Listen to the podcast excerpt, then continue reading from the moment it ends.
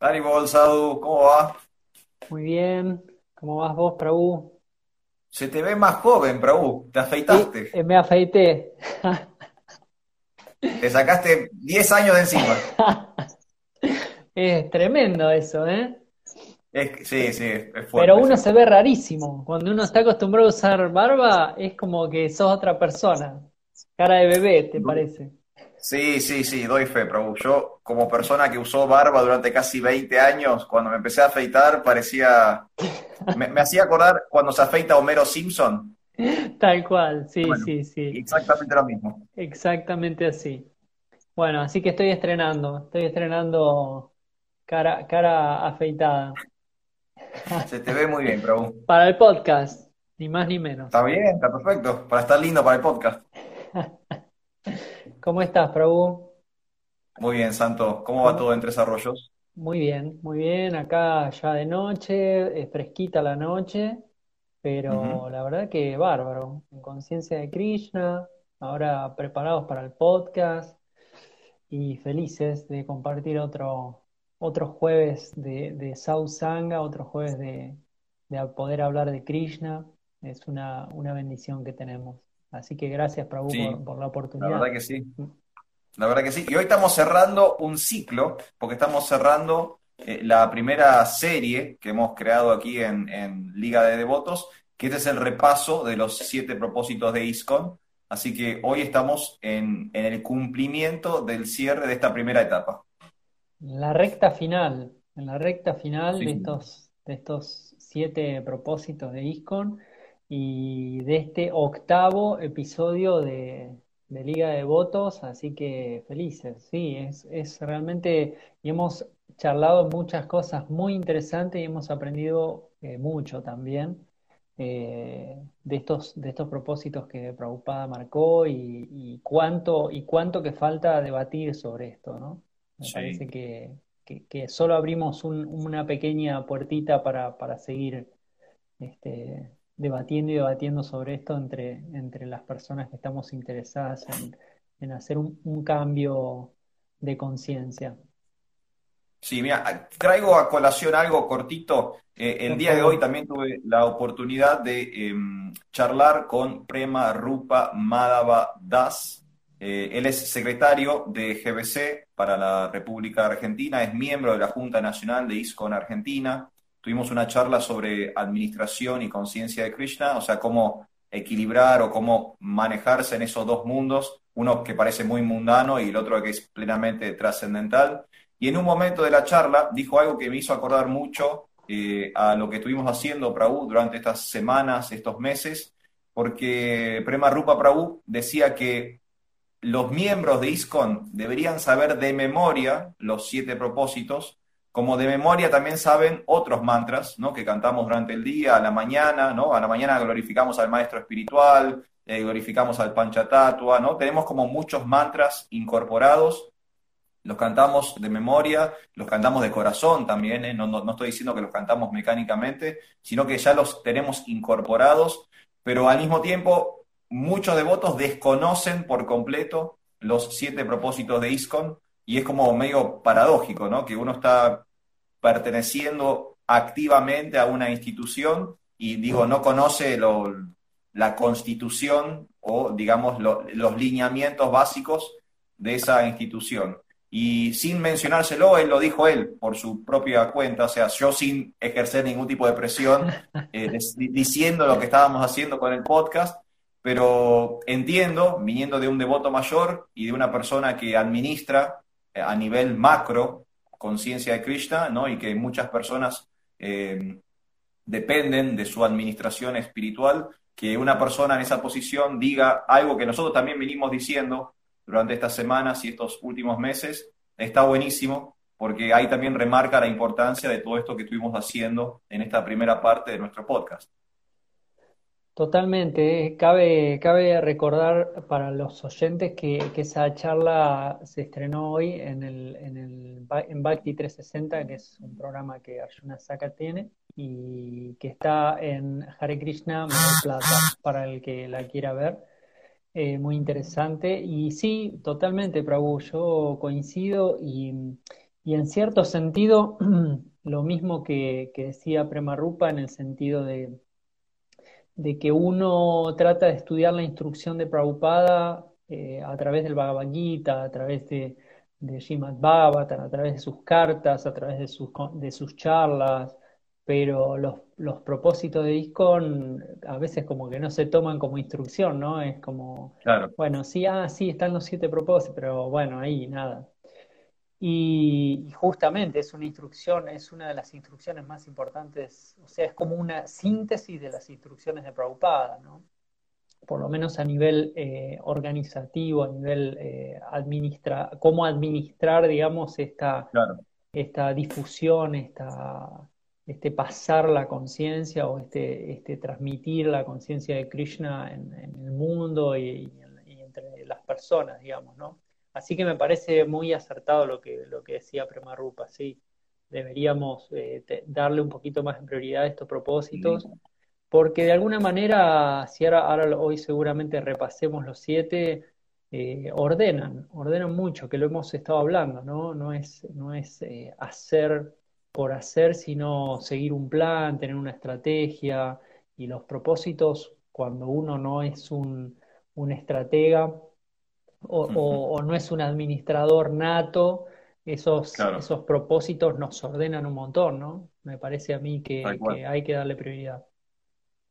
Tal cual, tal cual. Así que bueno, para aquellos que están interesados, que por ahí no vieron los videos, todos los videos hasta el momento y quieren hacer un repaso, les cuento dónde pueden ver el material. Estamos en todos lados. Liga de Devotos, por supuesto, en esta cuenta en Instagram, ¿sí? en la sección de videos, tienen todos los videos hasta el momento. Después también tenemos el perfil en Facebook, tenemos nuestro espacio en Google Podcast tenemos cuenta en Spotify, ¿sí? Así que, y en YouTube, tenemos canal de YouTube. Así que YouTube, Google Podcast, Spotify, Facebook, Instagram, todos los medios posibles, todas las plataformas disponibles. Eh, y en todos lados aparecemos como Liga de Devotos y desde ahí pueden ver todo lo que vimos haciendo hasta el momento. Bueno, perfecto. Entonces nos mete, agradecemos a, acá a las personas que, a los devotos, a las devotas y, al público en general que está en este momento participando. Y si le parece, si te parece, Prabhu, nos metemos de lleno al, a, conversar sobre este último, séptimo y último propósito. Sí, señor. Vamos al último entonces. Hoy, séptimo propósito de ISCON dice lo siguiente, con el fin de lograr los mencionados objetivos, o sea, todos los propósitos anteriores, publicar y distribuir periódicos, revistas, libros y otros escritos. Lo repito una vez más, séptimo propósito de ISCON, con el fin de lograr los mencionados objetivos, publicar y distribuir periódicos, revistas, libros y otros escritos. Bueno, perfecto. Ahí, ahí nos metemos. Antes un saludo a Margarita ahí, que, es un oh, oyente. Nuestra oyente más joven debe ser. Sí, del podcast. Saludos, Margarita. Pequeña Margarita. Saludos a Margarita, a Leandro, a todos los devotos ahí en Santa Fe. Bueno, y mm, sí, yo creo que, este propósito es, clave. Eh, justamente Prabhupada está eh, dando a entender que es un propósito que incluye de alguna manera a todos los otros propósitos. Eh, y que, como sabemos, eh, tiene una importancia en nuestra, quiero decir, en, un sentido, Prabhupada es, es un, eh, o sea, da el puntapié inicial para muchas cosas y esto pareciera que también, pero a la vez es interesante que Prabhupada eh, sigue el ejemplo de los Vaishnavas anteriores, ¿no? de, de los, de, justamente la sucesión discipular que, yo hoy pensaba, ¿no? Digo, bueno, este, este, este propósito, ¿no? Este, esta idea de, publicar libros, ¿no? Y de distribuir libros. Y no sé por qué se me, iba hasta el principio de, la, de la literatura, ¿no? Es decir, la literatura aparece, por lo menos nuestra literatura aparece cuando damos comienzo a esta, a esta, a esta etapa histórica que nosotros le llamamos Kali Yuga, eh, en la que nuestra memoria y nuestra capacidad para incorporar conocimiento dependen de los libros, en cierto sentido, o de algún material audiovisual eh, que, digamos, eh, conserve el conocimiento, porque nuestra memoria está bastante deteriorada de acuerdo al conocimiento histórico que tenemos, 5.000 años, un poco más hacia atrás, no era necesaria la literatura porque el conocimiento se transmitía oralmente y la mente de esas, de esas, de esas personas, de esos eh, sabios, de, esas, de esos eruditos, estaba lo suficientemente desarrollada como para recordar esto. Entonces pienso, bueno, ¿cuál fue el primer Vaishnava ¿no? que empezó a editar libros? Y Vyasadev, ¿no? Entonces Vyasadev dijo, bueno, hay que, hay que armar una una editorial, ¿no? Y entonces editó los Vedas, editó Bhagavad Gita, eh, eh, compuso algunos textos, ¿no? Pero, y de ahí para, para arriba, para adelante, eh, los demás, todos los Vaishnavas han, dado mucha prioridad en general a, los libros, porque en los libros es la forma que tenemos de conservar la instrucción de los acharyas. Entonces me parece que ahí tenemos un, un, elemento casi constitucional de, nuestra filosofía, ¿no? De 5.000 años para, para adelante. Sí, sí, Prabhu, tal cual. Y como vos bien decís, ya arrancando con, con Vyasadev, ya tenemos a alguien escribiendo, publicando, eh, distribuyendo literatura espiritual. Después, por supuesto, tenemos los seis Goswami de Brindavan, ¿no? que también fueron como grandes eh, literatos de lo que es los textos del Bhakti. Eh, tenemos, bueno, por supuesto a Shira Prabhupada, el ejemplo más cercano que tenemos nosotros, ¿no? Una persona que se básicamente dedicó toda su vida adulta a traducir eh, al, idioma general moderno que era el inglés, esta antigua literatura del yoga. Y, es parte de nuestro movimiento. Muchas veces cuando me consultan qué es el movimiento internacional para la conciencia de Krishna o me preguntan qué es el movimiento Hare Krishna, qué es el Bhakti Yoga, una vez tiene como la tendencia o tiene eh, el impulso de hablar de cosas de metafísica y de karma, ¿no? Y de yoga. Pero si lo, si lo ponemos en el mínimo común denominador, me parece que es un movimiento cultural educativo, porque lo que estamos compartiendo es un conocimiento y lo compartimos a través de libros. ¿no? Si alguien conoce un Hare Krishna, es un monje en la calle que les distribuyó un libro.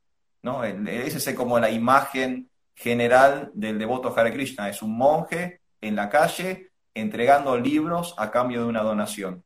Entonces, claramente es un movimiento cultural, claramente es un movimiento educativo y el formato, el formato son los libros, ¿no? Bueno, Prabhupada dice libros, periódicos, revistas, ¿no? Tenemos esa amplitud, pero es el material escrito, es lo impreso, ¿no? Nuestra tradición siempre se, como vos bien decís, desde Vyasadev en adelante, eh, grandes acharias, grandes maestros, grandes santos, eh, incluso la mismísima personalidad de Dios se encargó en dejar por escrito este conocimiento para que nosotros después podamos difundirlo al mundo entero. Sí, es, es muy, muy, muy interesante lo que traes, Prabhu, esto de que nuestro movimiento es un, es un movimiento cultural.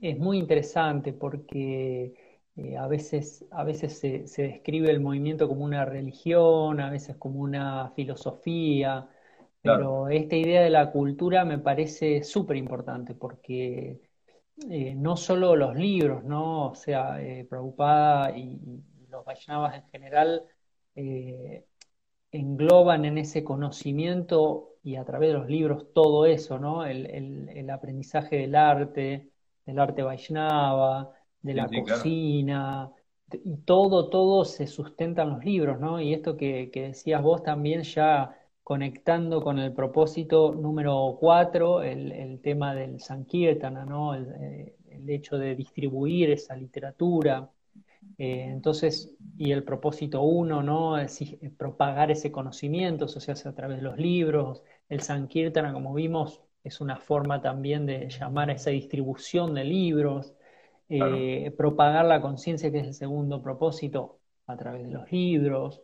Eh, me parece que sí, que, no es casual que, que, esto que, vos traes, ¿no? Que es un movimiento cultural y me parece que está bueno, muy bueno, muy importante como devotos también eh, recalcar ese punto y, entender que es mucho más que una religión, que es mucho más que, un movimiento eh, espiritual, por así decirlo, ¿no? Que abarca un montón de cuestiones y prácticamente todas las cuestiones de la vida de una persona, ¿no? Como eh, desde los hábitos cotidianos, desde la, desde la meditación, desde la limpieza del cuerpo, desde eh, todo, todos los estímulos que uno recibe, ¿no? Entonces hace a una cultura completa. Me parece que, está bueno encararlo por ahí.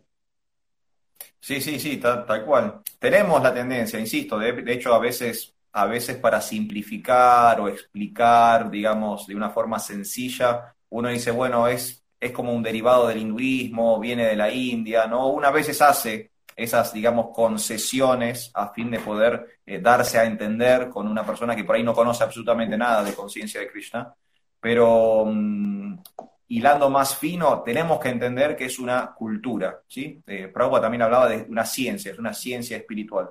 Es mucho más que simplemente religión, es mucho más que simplemente eh, ceremonial, ritualística, protocolo. Acá hay un estilo de vida, hay una teología, eh, hay una filosofía, hay, como vos bien decías, Prabhu, hay atributos culturales, hay música, hay gastronomía, hay teatro, hay poesía. O sea, no es simplemente eh, una religión. Eso tiene que quedar en claro. Y creo que está en claro en la literatura, ¿no? Cuando uno accede a la literatura, una cosa que a mí me pasó, el libro que a mí me, me hizo devoto eh, fue La ciencia de la autorrealización, que creo que es un libro que hace muchos devotos. Y me parece a mí que, la potencia de ese libro es que al ser un, digamos, una colección de distintos artículos y entrevistas y dar como un pantallazo general de la cultura, Hare Krishna, me parece que eso es lo que le atrae a las personas.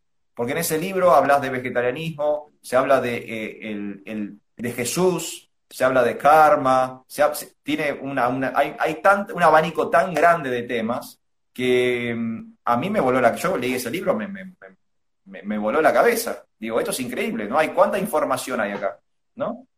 Meditación, yoga, karma, dharma, el concepto del guru, es tan amplio, o sea, abarca tanta información ese libro que impresiona y hace devotos. Eso es un libro que hace devotos. Yo conozco muchos devotos que se hicieron devotos porque leyeron la ciencia de la autorrealización. Así que ahí podemos ver ¿no? El, la potencia de, la literatura espiritual.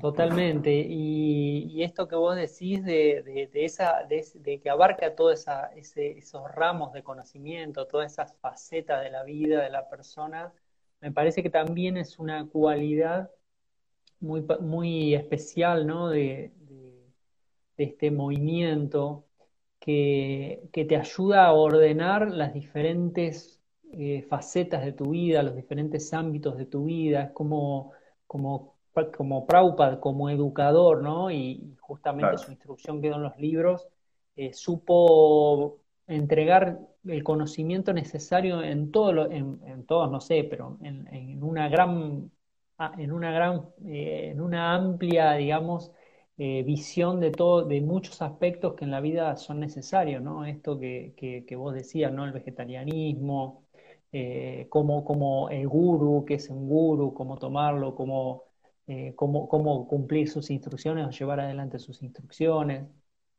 y cómo los libros ¿no? conservan esa información para generaciones y generaciones podemos ir eh, tomando no solo de, los libros de Prabhupada, sino de los libros del de, de, de Bhaktisiddhanta Sarasvati, los libros de Bhaktivinoda Thakur, los libros, y así sucesivamente, ¿no? Eh, los Goswami que vos eh, nombrabas. y lo que me parece también un disparador interesante para, para conversar es cuál es la literatura que se va a escribir ahora, ¿no? También, ¿no? Porque Prabhupada creo que marcó un estándar muy alto, un estándar increíble, de, y ni hablar los Vaishnavas anteriores también, ¿no? es como una literatura es trascendental realmente, y no solo es trascendental, sino que eh, la otra vez escuchaba a un devoto que, desarrollaba el tema de, la, de, la, literatura de Prabhupada y explicaba, creo que era Dambantari Swami, y él explicaba que Prabhupada, cuando uno lo estudia, tiene un estilo literario muy personal, o sea que no solo es un erudito en el sentido de que, habla del conocimiento y maneja el sánscrito, maneja el, tema, ¿no? la materia que está hablando, sino que desarrolló un estilo literario eh, muy especial, muy particular, muy único, ¿no? Y, también para los Vaishnavas que, venimos ahora, las nuevas generaciones, eh, el desafío de seguir escribiendo, porque otra instrucción de Prabhupada es, bueno, ok, los devotos tienen que seguir escribiendo, acá está diciendo, ¿no? Eh, es publicar, distribuir, eh, generar esa literatura, seguir generando una literatura que quizá el desafío o lo nuevo que se puede agregar es actualizar eh, en el sentido práctico ese, ese, mismo conocimiento, ¿no? que es lo que hace la charia. La charia, eh, digamos, actualiza de alguna manera el conocimiento de los acharyas previos a su propia época histórica. Entonces creo que nosotros como devotos más jóvenes, o los devotos por ahí que, que tienen esa faceta literaria, por ahí el desafío es justamente ¿no? generar una nueva literatura para las nuevas generaciones con el mismo conocimiento, pero ayornado a, a, esta época histórica. Ahí hay un desafío, me parece. No, no, tal cual, pero es como ahora es nuestro desafío y es un poco tomar la, la posta de, este legado literario que tenemos en el Bhakti Yoga, que como dijimos al comienzo, ¿no? ya desde Vyasade para acá tenemos grandes escritores en conciencia de Krishna y ninguno es exclusivo, ¿no? Todos están como instando, inspirando, entusiasmando para que eh, haya un nuevo escritor o que la próxima generación también escriba su propia literatura. De hecho, Sheila Prabhupada muchas veces le dijo a sus devotos o a varios de sus devotos que se dedicaran ¿no? a, producir literatura espiritual. Nosotros tenemos el BBT, tenemos una editorial dedicada a preservar el legado de Sheila Prabhupada, pero en ningún lugar está prohibido eh, poder producir más literatura. De hecho, en los últimos años, el BBT, el Bhaktivedanta Book Trust, no solamente ha eh, mantenido vivo el legado de Sheila Prabhupada, sino que ha empezado a editar libros de otros devotos, ¿no? Y eso señala justamente esto que estábamos hablando recién. Eh, Prabhupada es ¿no? Es, digamos, eh, el autor principal de nuestra literatura espiritual, pero ese mismo autor eh, también nos este, motivó a todos nosotros a producir nuestra propia literatura. Y de hecho muchos eh, discípulos de Srila Prabhupada están escribiendo libros. Yo gracias a Krishna he podido eh, leer y he podido adquirir muchos de esos libros. Nuestro maestro espiritual, su santidad Hridayananda Das Goswami, él está produciendo mucha literatura. Eh, Yadunandana Swami, ¿no? Está produciendo literatura. Chandramukha Swami, eh, Indra Yugna Swami, eh, Giriraj Swami. Muchísimos discípulos de Shira Prabhupada están escribiendo. Eh, Swami, tengo libros de Devambrita Swami, tengo libros de Tamal Krishna Goswami muchos discípulos de Shira Prabhupada están escribiendo, y no solamente tienen que ser Swami, no solamente tienen que ser monjes renunciantes, sino que también hay otros, hay otros devotos de Shira Prabhupada que son hombres casados eh, o, mujeres que tienen familia y que también están produciendo literatura espiritual. Y es, es como nuestro legado, ¿no? Aquellos que tengan la naturaleza, la tendencia, las herramientas para hacerlo, bueno, se supone que también tenemos que poner por escrito este conocimiento y como bien decías, Prabhu, eh, acomodar el idioma al lenguaje actual. Que también es un poco lo que hizo Sheila Prabhupada. Sheila Prabhupada, eh, si ustedes ven cómo Prabhupada manejó sus manuscritos, él le, entregó sus manuscritos a los discípulos, a sus discípulos, eh, y básicamente les...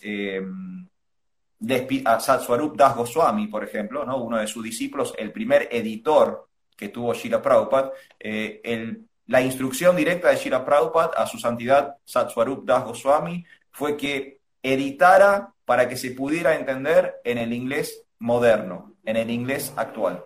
Porque Prabhupada, si ustedes leen a Prabhupada, sobre todo si lo leen en inglés, es más notorio todavía, él tiene mucho, hablando esto del, idioma, ¿no? Como hablabas vos, Prabhu Harikirtan, de, de ese, esa voz literaria particular que tenía Shila Prabhupada, él tenía mucho del inglés victoriano, que fue el inglés con el que él se crió. Chila Prabhupada vivió, digamos, el último coletazo de la era victoriana británica clásica y su inglés, su idioma inglés, estaba 100% influenciado por ese tipo de, lenguaje que ya no era actual en la década del 60 cuando él llegó a, América, cuando él llegó a América. De hecho, em, por ejemplo, el famoso significado de Sheila Prabhupada, ¿no? La palabra significado está traducido del inglés purport. Y esa palabra en inglés es una palabra como arcaica, ¿sí? como una palabra antigua. ninguna persona en inglés dice esa palabra, ¿no? Pero Prabhupada sí lo dijo, ¿no? Porque ese es el idioma que él manejaba. Él manejaba un inglés, digamos, de... Ustedes piensen que Prabhupada es del siglo XIX. Sheila Prabhupada nació en el siglo XIX, ni siquiera nació en el siglo XX. Entonces él manejaba otro idioma. Y me parece que ahora el desafío es encontrar el idioma que las personas estén entendiendo en este momento. No alterar el contenido, no alterar la filosofía, no alterar la información, el conocimiento, pero sí presentarlo de una forma en que las personas lo comprendan. Sí, muy bueno esto, Prabhu, que traes y, remarco otra vez esa idea ¿no? de, cómo los devotos, digamos, eh, contemporáneos a, nosotros, eh, de alguna manera, eh, como recién mencionabas a tantos discípulos de Prabhupada, incluyendo a, a Dayananda Goswami, por ejemplo, Chandramukha Swami, cómo ellos hacen de puente a, a, Prabhupada de alguna manera, ¿no? Sus libros son como en un lenguaje más accesible, más moderno, y luego quizá muchos de los muchos devotos empezamos leyendo directamente a Prabhupada, ¿no? Pero las nuevas generaciones probablemente puedan acceder de una manera más, eh, más simple a través de los libros de estos devotos y llegar a Prabhupada ya con un, con un cierto conocimiento, con una cierta conciencia ya un poquito de, lo que se va a ir hablando, ¿no? Y, justamente poder eh, asimilar o poder extraer el máximo, ¿no? Porque esto que vos decís, eh, lo mismo, Prabhupada nos, si bien Prabhupada eh, marca la epistemología de ISKCON, esto hay que dejarlo muy claro, nuestra literatura eh, más importante siempre va a ser Prabhupada, porque Prabhupada marca ahí las bases de, todo y, cualquier referencia que uno necesite van a estar en Srimad Bhagavata, en la traducción de Prabhupada, en Bhagavad Gita, Chaitanya Charitamrita, Néctar de la Devoción. Eh, Prabhupada también nos dio pie para poder acceder a los textos de Bhaktivinoda Thakur, de claro. Sarasvati, de Vishwanatha Chakrabarti Thakur. De hecho, mismo muchas veces Prabhupada está citando eh, comentarios de ellos, traducciones de ellos, eh, mismo traduciendo a, los Goswami.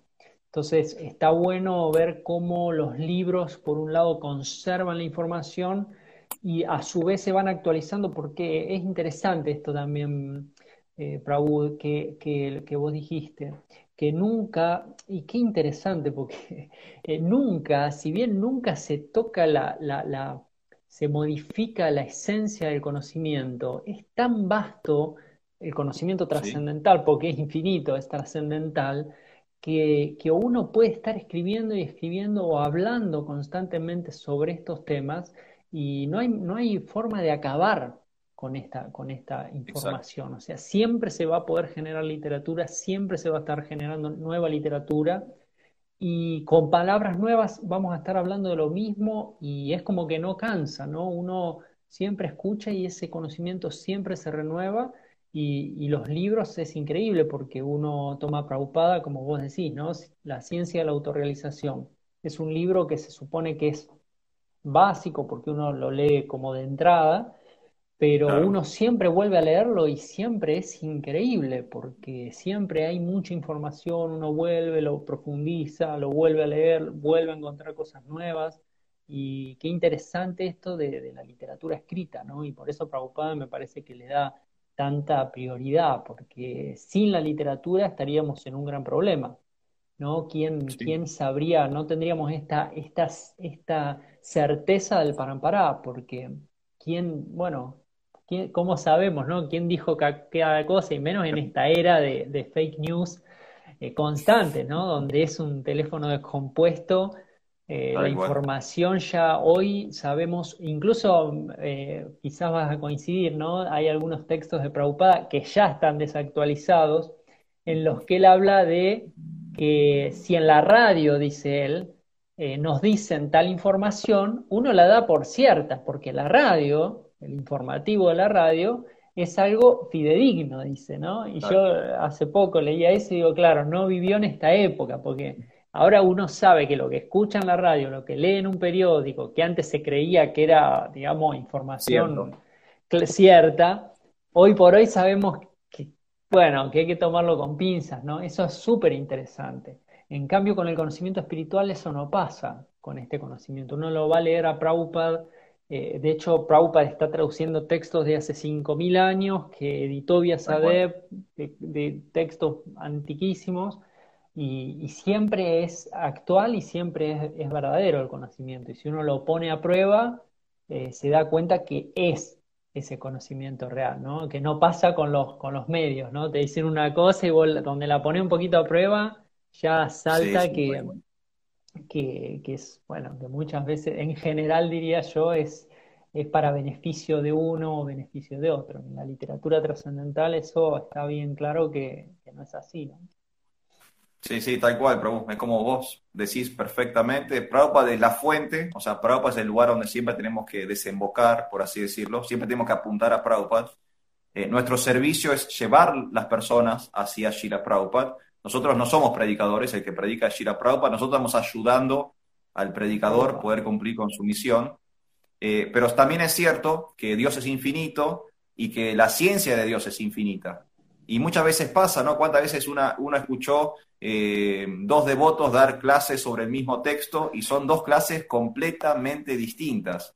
No solo porque somos individuos eternos, sino porque el abordaje a un tema infinito es infinito.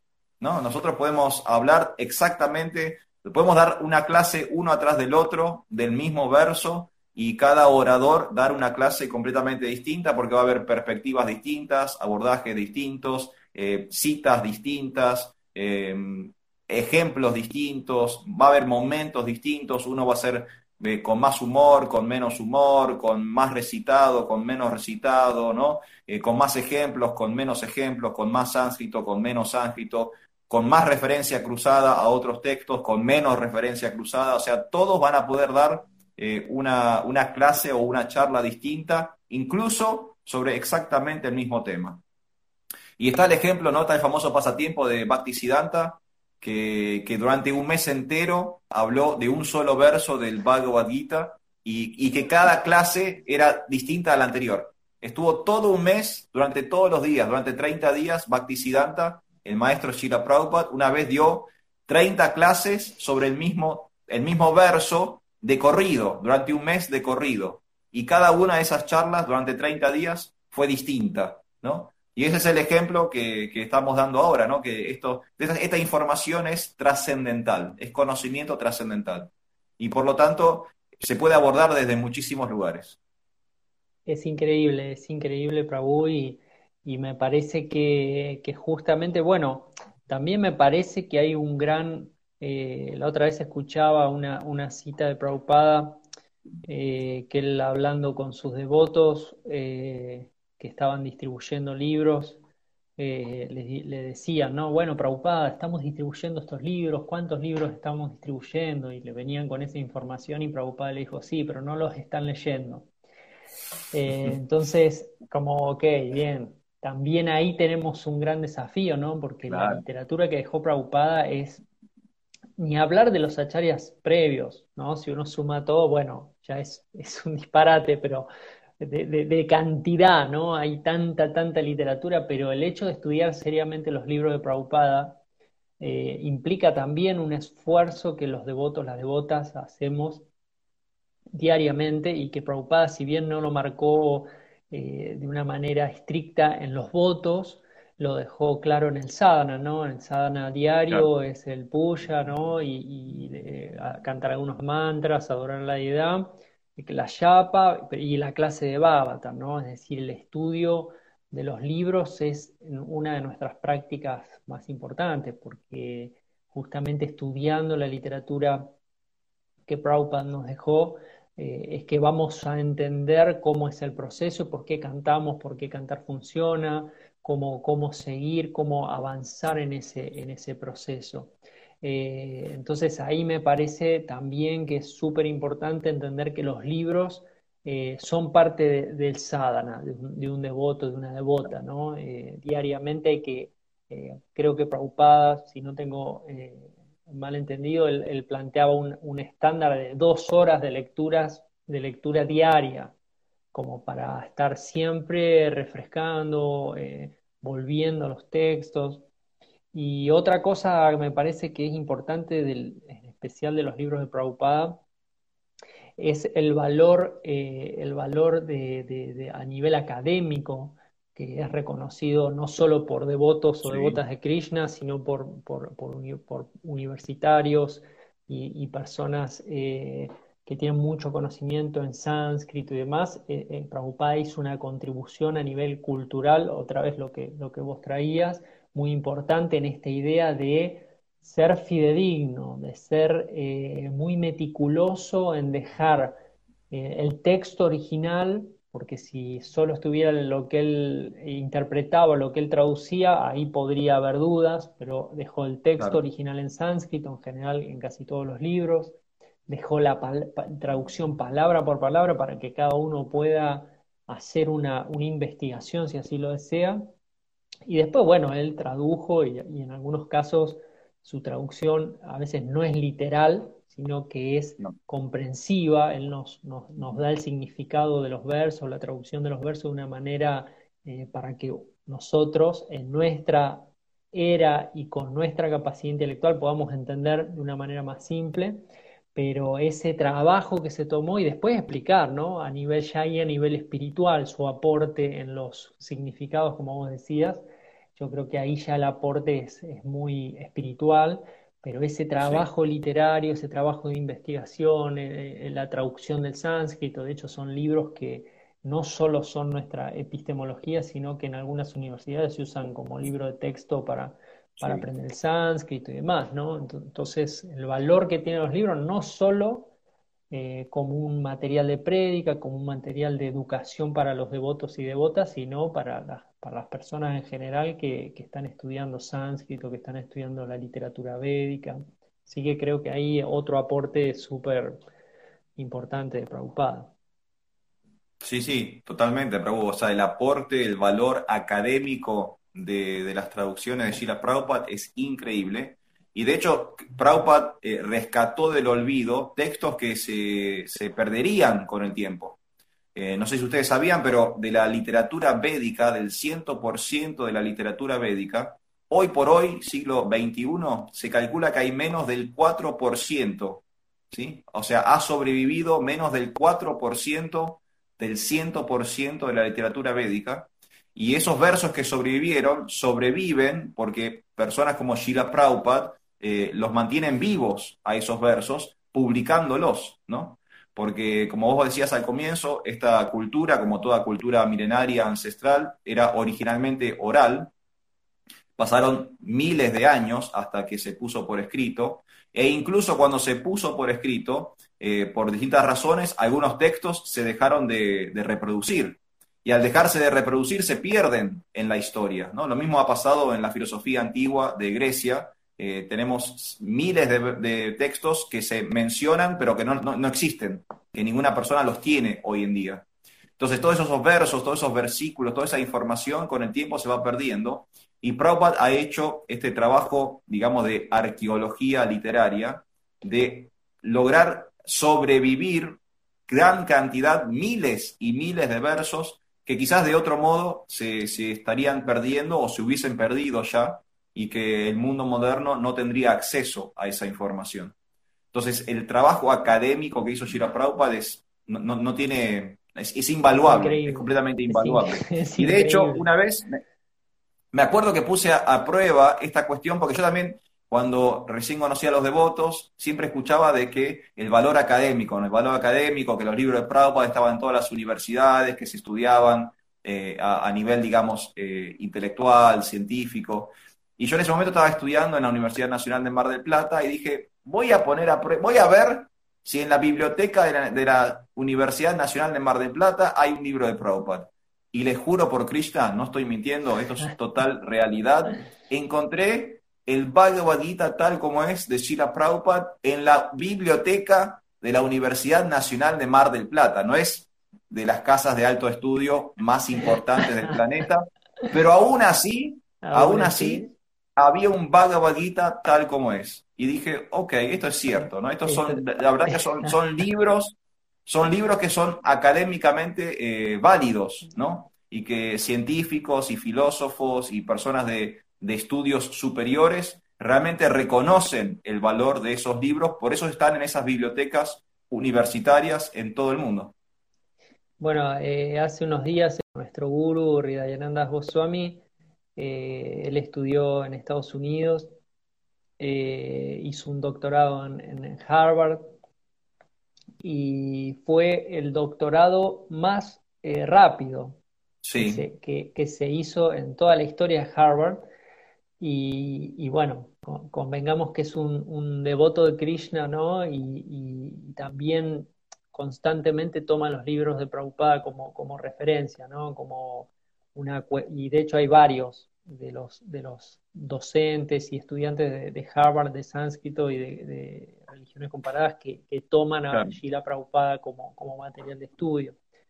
Eh, Prabhu, yo encontraba también, eh, bueno, para los que se van sumando, estamos hablando, perdón, del séptimo eh, propósito de ISCOM, que es eh, con el fin de lograr los mencionados objetivos, es decir, los otros seis propósitos anteriores, publicar y distribuir periódicos, revistas, libros y otros escritos. Así es. Y bien, y se me venía una paradoja, ¿no? Porque en realidad los libros hoy uno lo toma como, como una como una un símbolo de conocimiento, un símbolo de erudición, un símbolo de una mente evolucionada, y en realidad, si cuando hacemos un estudio un poquito más a largo plazo, eh, por lo menos desde nuestro conocimiento, lo que demuestran es la, decadencia de la mente humana, en el sentido de que hasta hace 5.000 años eh, no eran necesarios los libros, ¿no? Es increíble. Podíamos recordar. ¿eh? Podíamos recordar, o sea, no es que no se aprendía, no es que no estaba el conocimiento, pero los libros vienen a mostrar que justamente nuestra capacidad de, recordar, nuestra capacidad de, desarrollar ese conocimiento ha, disminuido mucho, ¿no? Y me parecía como paradójico eso, ¿no? Que los libros vienen justamente a iluminarnos, pero a la vez a, recordarnos de que, de que estamos eh, cada vez más, más, este, eh, más degradados. Y es interesante el, formato hoy pensaba también, ¿no? Bueno, si Prabhupada estuviera en este momento, de hecho, muchos de los libros de Prabhupada no fueron escritos, sino fueron hablados. Eso es súper interesante y de hecho cuando uno los lee eh, se nota ese estilo también de, conversado, digamos. Em, y también pensaba, bueno, si Prabhupada estuviera hoy, eh, ¿cómo utilizaría los, los medios técnicos, tecnológicos que hoy tenemos como, como estas esta, esta cuestión que estamos utilizando ahora, por ejemplo, Instagram, Facebook, toda la cuestión de videos. Pero a la vez, eh, por lo menos a mí me pasa, sé que hay personas que aprenden de otra manera y tienen otras capacidades diferentes, pero a mí me pasa que no, que los libros en cierto sentido, cuando yo leo algo y estudio algo de un libro, eh, ese conocimiento cala como más hondo. A veces yo miro muchas clases por, por, por Instagram y demás, y es como que las escucho, en el momento todo ese conocimiento así me, impacta, lo escucho, lo, presto atención, pero al, otro día ya es como que no me queda tanto, ¿no? Y, como cuando uno se sienta, ¿no? Abre el libro, ni siquiera lo estudia, lo lee, eh, muchas veces el, soporte eh, es como el hecho de leer permite ¿no? al cerebro hacer otro, me imagino que esto está estudiado, ¿no? Pero eh, otro, otro tipo de comprensión, otro tipo de, Es como que no es tan pasivo como escuchar un podcast, como escuchar una clase, en el libro uno tiene ¿no? ahí hacer una acción activa de, la concentración, de, la comprensión, de tratar de entender lo que, lo que la persona está diciendo, lo que en este caso Prabhupada está diciendo. Entonces me parece que, de hecho muchos, muchos devotos eh, educadores y devotas educadoras eh, recomiendan y es que no solo aprendamos de las clases, incluso no solo aprendamos de las clases que se dan en los templos o en los centros de prédica, porque hay devotos y devotas que solo aprenden escuchando clases. Sí. Y no está mal, está bien, porque así se aprende, ¿no? Shravanam. Pero, pero todas estas, las personas o los devotos más, más interiorizados en la educación recomiendan siempre tener también un tiempo de lectura, de sentarte con los libros y vos leer el Srimad Bhagavatam, leer los comentarios de Prabhupada, hacer ese esfuerzo eh, en, la idea de, de, estar leyendo, ¿no? Y me parece que también eso está bueno, estimularlo y y generar espacios y generar conciencia sobre que, como decíamos hoy, ¿no? Los libros de Prabhupada no solo hay que distribuirlos, sino que hay que leerlos, ¿no? Y leerlos uno y hacer ese, ese trabajo, ¿no? Tal cual. Sí, sí, coincido con vos, Prabhu, y creo que son dos, em, como dos ejercicios distintos que uno hace con, con, la información. Yo estoy convencido, humildemente convencido, que Sheila Prabhupada, sin abandonar la literatura, hubiera adherido a todas las nuevas tecnologías habidas y por haber, porque de hecho en el tiempo en que él estuvo en el planeta, cuando vivió eh, Sheila Prabhupada y produjo toda la literatura que produjo, él mismo adhirió a las nuevas tecnologías de su época, ¿sí? Adhirió a la imprenta, eh, adhirió al dictáfono, después eh, usaba el teléfono, enviaba telegramas, viajaba en tren, viajaba en auto, viajaba en avión, viajó en barco. O sea, Prabhupada no tenía ningún tipo de, de de tabú en la utilización de las nuevas tecnologías. Hoy por hoy las nuevas tecnologías son estas plataformas digitales, Instagram, este, Facebook, YouTube, TikTok, no sé, hay ocho plataformas nuevas por segundo surgiendo en el planeta Tierra y todas son válidas la diferencia, creo yo, es en eh, el ejercicio. Son dos ejercicios distintos. Me parece a mí que estas, estas plataformas audiovisuales son excelentes y creo que no hay nada que les gane en la difusión de la información. ¿sí? No hay, creo que no, no se le gana hoy en día a lo audiovisual para poder compartir la información no solo, no solo por la velocidad con la que uno puede compartir, que puede compartir como estamos haciendo ahora, en vivo y en directo, en tiempo real, sino el alcance que uno puede llegar con, con estas plataformas, donde cualquier persona de cualquier parte del mundo eh, puede acceder a esto y, y, si no habla tu propio idioma, tiene la opción de los subtítulos, o sea, lo puede ver traducido por la misma plataforma en el idioma que esta persona habla. O sea que no hay ningún tipo de barrera idiomática, no hay ningún tipo de barrera eh, geográfica. Como ejercicio de difusión de información, estas plataformas digitales son excelentes. Pero en el ejercicio de incorporar la información, no digo que estén mal y muchas cosas que uno escucha, por supuesto, le quedan y le quedan para toda la vida, pero coincido plenamente con vos, Praú, que el sentarse y hacer esfuerzo intelectual, mental, de leer incorporar desde ese lugar, eh, creo que cala más hondo, uno puede subrayar, uno puede hacer anotaciones en un cuadernito. Eh, al ser menos vertiginoso, menos veloz la forma en que uno incorpora la, la información, el conocimiento, también hay un, digamos, un maceramiento que es más lento y que sirve más al análisis, ¿no? A veces en una conversación o en una escucha rápida Bien, la información entró, pero no hay tanta reflexión o análisis sobre eso. Y eso sí es distinto con el libro. Yo puedo volver una página para atrás, puedo volver a leer el mismo párrafo, puedo consultar con otros párrafos, puedo ver. Es como el ejercicio que uno hace, ya sea por escrito o por lo audiovisual, es distinto. Hoy por hoy, complementarios, ¿no? Porque una cosa que uno escucha en un podcast lo puede llevar a leer un libro y viceversa uno puede estar leyendo un libro y después escuchar un podcast sobre el tema del libro que uno está leyendo. Entonces, hay un lindo matrimonio hoy en día entre el conocimiento y la tecnología, que si lo usamos correctamente, o sea, tiene un potencial increíble. Totalmente, abre, abre un panorama muy, muy amplio porque incluso nos ayuda a comprender, como vos decías, ¿no? A veces uno lee un texto Bhagavad por ejemplo, con el significado de Prabhupada y aún así, ¿no? uno sigue con dudas y demás. Y quizá antes si uno vivía, por ejemplo, como vivo yo en Tres Arroyos, no tenías acceso a escuchar a un gurú hablando sobre ese verso, ¿no? A un, devoto mayor, a un devoto, una devota que, tenga más conocimiento, más, más realización.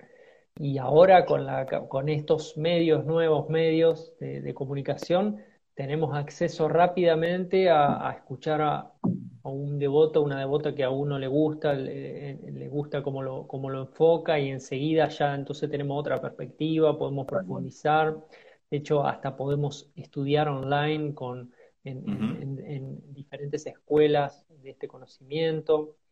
Y también pensaba ¿no? en la importancia de los libros eh, que, que Prabhupada fue siempre su, su yo creo que, la, misión de Prabhupada fue escribir, fueron los libros, como vos dijiste al principio, y siempre me llamó la atención que, que Prabhupada quiso venir a, Occidente o a, nuestros continentes eh, desde, desde muy joven, porque su maestro espiritual se lo había pedido, pero él siempre tuvo claro que hasta que no tuviera impreso algunos libros, él no iba a venir. De hecho, eh, eh, eh, ahí en la biografía, en el Prabhupada Lilamrita, se explica con mucha claridad, ¿no? Él tenía impreso periódicos, él imprimía de vuelta a Supremo una revista, un periódico, eh, tenía muchos números impresos, había impreso artículos, había impreso pequeños libros que él le llamaba como panfletos, así que eran los libros chiquitos que después ahora uno tiene de Prabhupada también.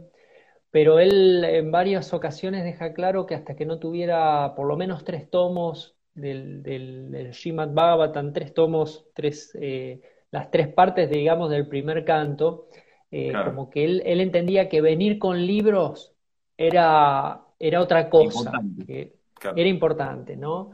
Y, y no descansó hasta tener los libros, y es increíble cuando uno lee el esfuerzo que hizo y el trabajo que hizo de escribirlo, de eh, traducirlos, escribirlos, eh, darle el significado, ir a la imprenta, corregirlos, editarlos, compraba el papel y llevaba el papel a la imprenta, convencía al, de la imprenta porque no tenía un peso, entonces se, se los imprimían y después con los que iba vendiendo iba pagando, pero ya iba imprimiendo otros, una locura.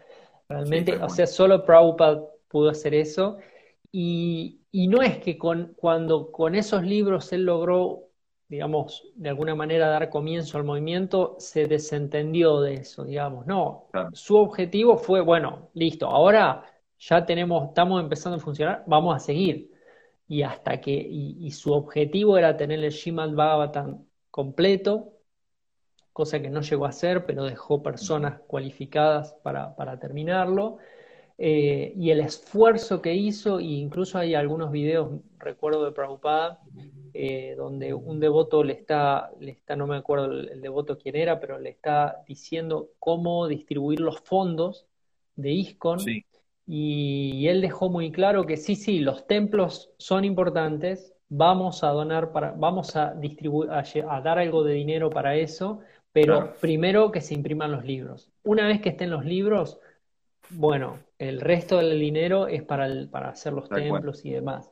Y es increíble esa, esa, de hecho, bueno, el hecho de fundar una, editorial propia, el hecho de, sí, de darle esa, esa importancia y de entender que, en realidad era la orden de su maestro espiritual, ¿no? Su maestro espiritual le dijo, bueno, eh, Charan, si algún momento tenés dinero, imprimí libros. Exacto. ¿no? Entonces, yo creo que ahí Prabhupada, creo que son las dos instrucciones que recibió de su maestro espiritual, es predicar en inglés e imprimir libros. O sea, y las combinó para, para justamente potenciar. Y, los libros, esto que decíamos hoy, eh, dan la posibilidad de que siempre haya personas que podamos encontrar las respuestas a las cosas que nos pasan, incluso no teniendo otra persona enfrente que nos esté ayudando, digamos, ¿no? Uno está perdido, está, tiene algún problema,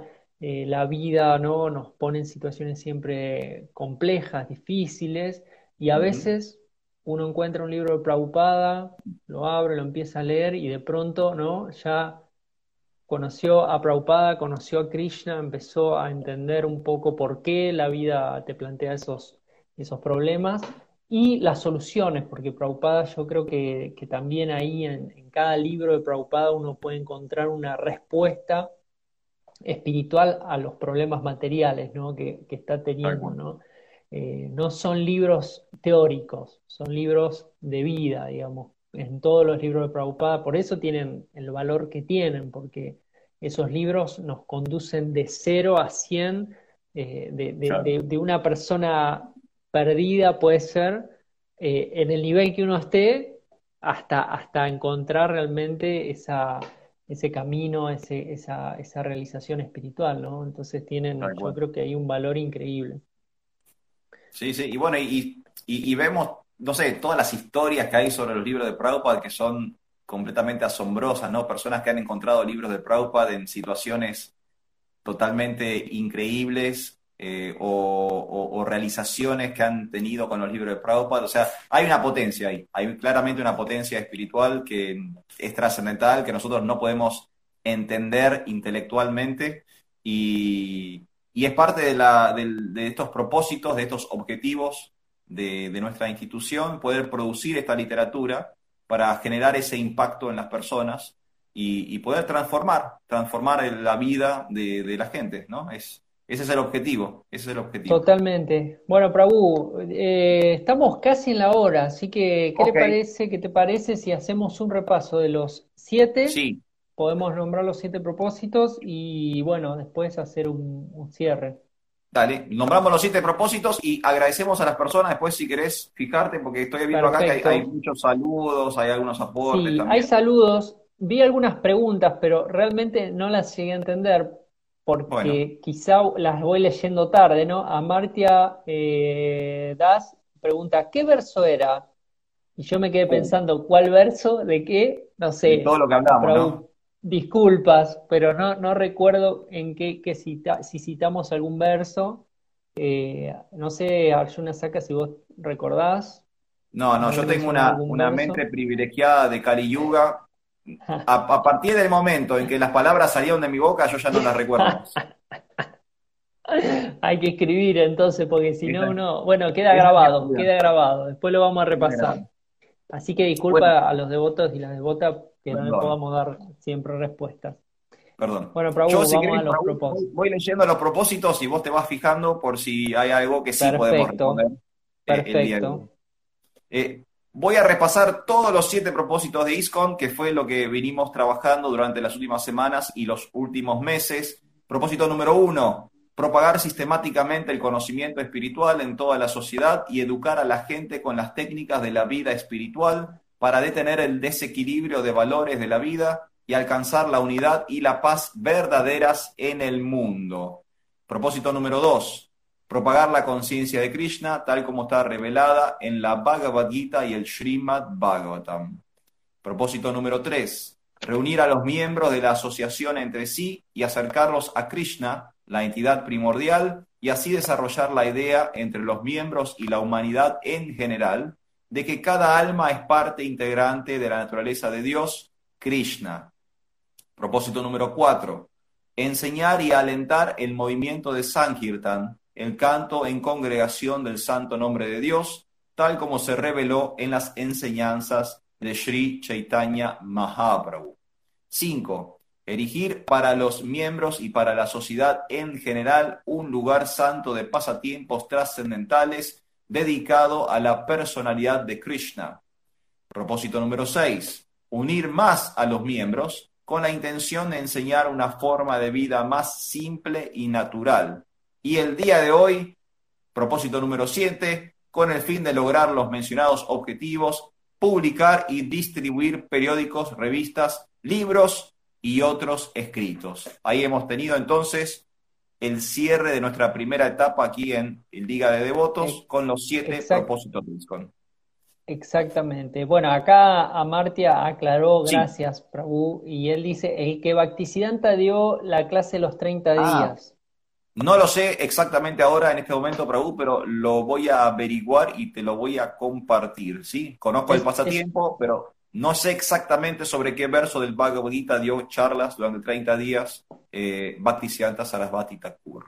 Es un lindo ejercicio y creo que se, creo que el verso podría cambiar, podría ser cualquiera y Bhaktisiddhanta Sarasvati Sí, sí. podría dar 30 Lo va a de cada verso.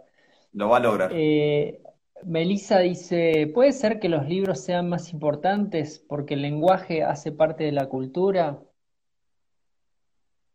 ¿Qué opinas, Prabhu?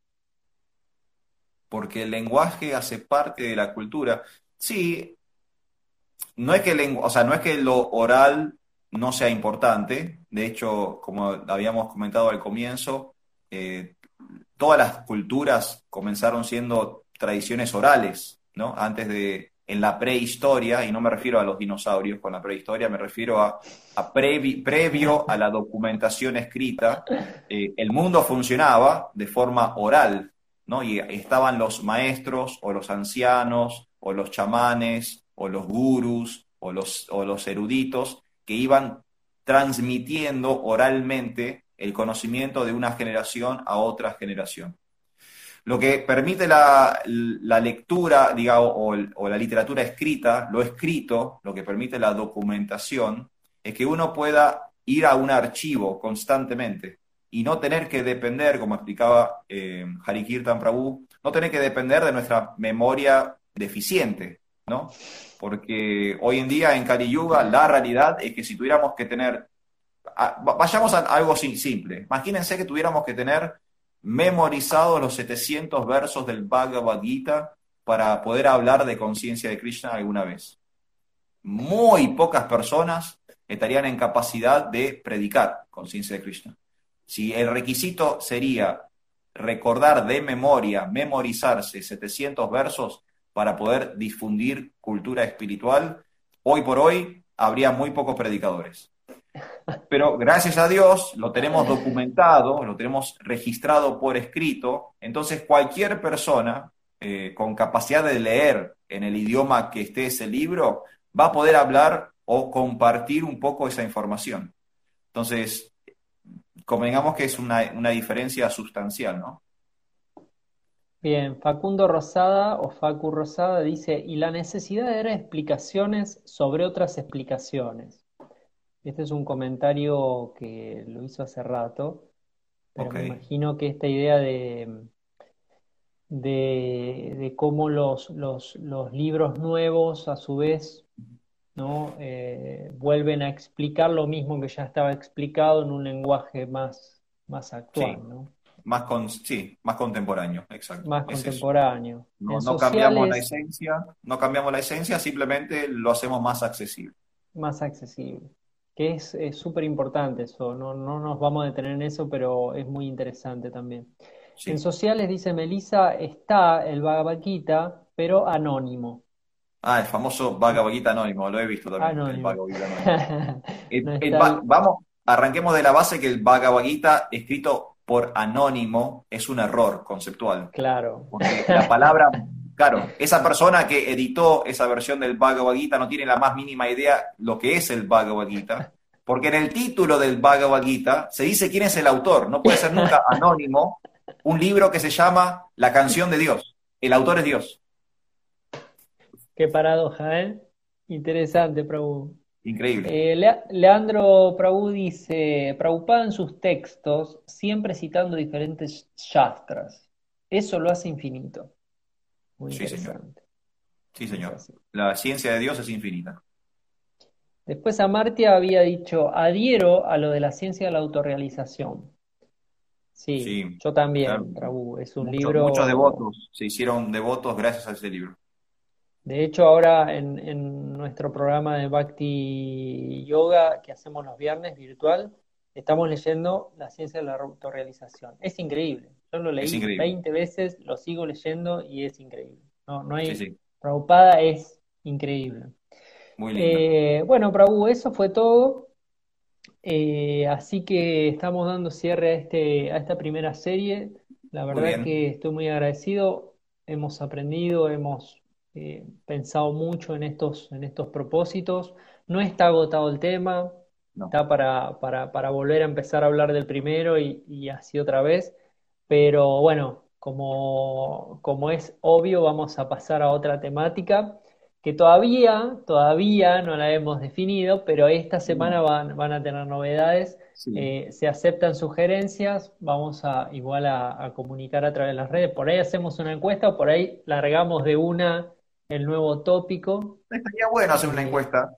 Me gustaría sí, que fuera como, como eh, serializada, como hicimos hasta ahora. Algo que se pueda, no sé, los nueve Exacto. procesos del Bhakti, los cuatro principios, los seis relacionamientos entre devotos, algo que podamos hacer de forma seria- serializada. serie. Este, así que Vamos, vamos a ir poniendo propuestas y la propuesta que más like tenga eh, en esta semana, en 15 días la vamos, la vamos a tocar y, y vamos a seguir eh, conversando. Sí, Bueno. Prabhu, eh, agradecemos otra vez a acá a las personas que, devotos, devotas y, y público en general que, que nos han acompañado en esta primera serie, en estos primeros ocho episodios.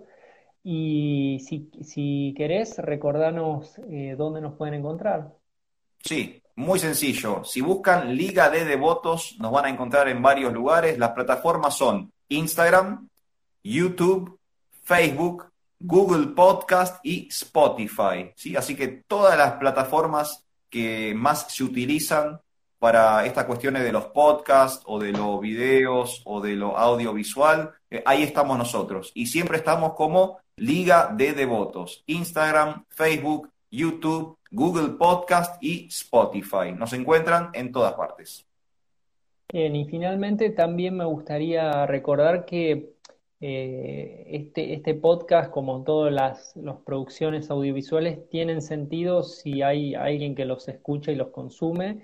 Así que agradecemos el apoyo, pero también insistimos en la participación de los oyentes a través de sus preguntas en vivo, pero también si después lo están escuchando y les surge alguna, alguna duda, algún comentario, escribir abajo en, en cualquiera de las plataformas para nosotros poder eh, interactuar y, y- e incluso aunque no estén de acuerdo con lo que estemos diciendo, eh, saberlo para Estamos así seguir aprendiendo. Estamos dispuestos a discutir. Estamos dispuestos a entablar algún, alguna, algún debate eh, fuerte. Eh, y porque así aprendemos, aprendemos también Claro. entre todos. Así que bueno, agradecemos. Bueno, Raúl, si, estamos bien así, eh, nos Estamos vamos a despedir. Muy bien, Prabhuji. Muchas gracias por todo, Santo. Un gran abrazo a la distancia y un saludo a todas las personas que estuvieron del otro lado. Hare Krishna para todos. Un gran abrazo, Hare Krishna. Cuídense. Haribol.